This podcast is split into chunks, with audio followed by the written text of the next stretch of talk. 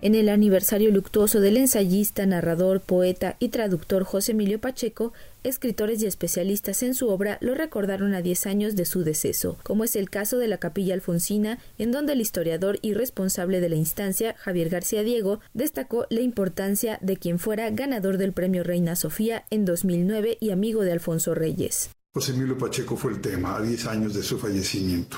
Lo extrañamos, lo necesitamos uno de los últimos amigos de Alfonso Reyes. Además fue amigo de esta capilla, de Alicia Reyes, y Alfonso Reyes lo llevó a considerar, claro, en los últimos años de su vida, casi un discípulo. José Emilio Pacheco, siempre presente en México y en esta capilla alfonsina. Por su parte, el catedrático e investigador experto en la literatura mexicana del siglo XX, Rafael Olea Franco, habló de la vigencia del autor de las batallas en el desierto. Si quisiéramos destacar una sola de las características de la literatura de Pacheco en lo que respecta a su ejercicio de poesía, valdría la pena destacar el hecho de que es uno de los grandes practicantes de lo que se denominó poesía coloquial, una poesía que suena muy inmediata, muy cotidiana y que tiene, sin embargo, la concentración poética necesaria, pero que ese rasgo precisamente de su aspecto cotidiano le genera una mayor cantidad de lectores. La literatura de Pacheco es variada, múltiple, y yo siempre digo que Pacheco tiene un texto para todos y lo bueno es que, al igual que uno de sus maestros reyes, pues tiene prácticamente textos accesibles para todos. El décimo aniversario y todo el año 2024 tenemos esperanzas de que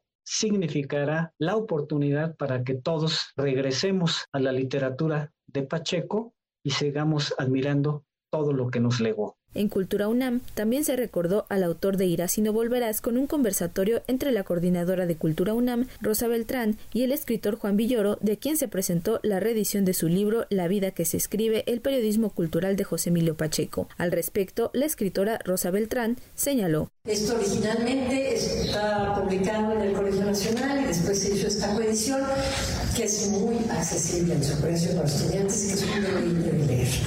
¿Y cómo nace esta idea?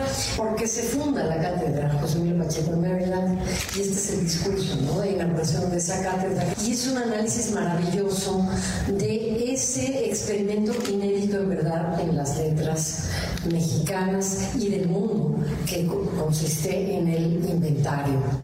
A lo largo de la charla, Juan Villoro abordó la versatilidad de José Emilio Pacheco, sus intereses minuciosos y su pensamiento, presentes en su columna Inventario, un legado periodístico que mezclaba temas de gastronomía, historia y cultura popular. De igual manera, recordó la personalidad del prolífico escritor, erudito, traductor y devorador de libros que estaba al tanto del acontecer literario mundial. En José Emilio Pacheco hay una muy clara conciencia de lo que es nuestro país. Le gustaba exaltar a figuras poco conocidas como Francisco de Terrazas, que fue el primer poeta lírico en la lengua castellana, nació en la Nueva España. Entonces él decía, la poesía lírica nació en la Nueva España y debemos recordarle esto a los españoles. Continuamente estaba reflexionando sobre lo que es este país que él quería mucho, pero que está degradado en muchos sentidos. Y uno de sus poemas pues, más famosos es de alta traición, ¿verdad? En donde él hace una evocación modesta de su propia suave patria. Entonces él tenía una conciencia muy clara. Por ejemplo, en el Colegio Nacional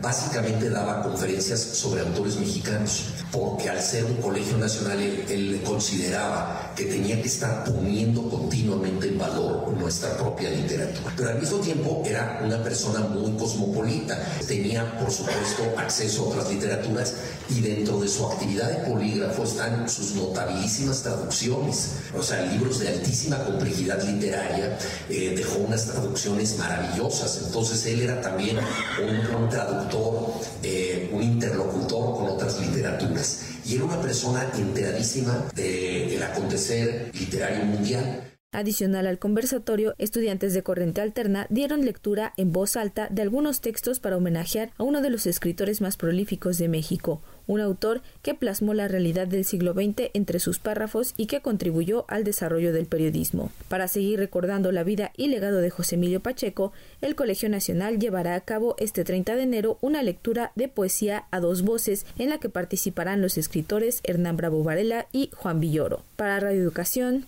Pani Gutiérrez.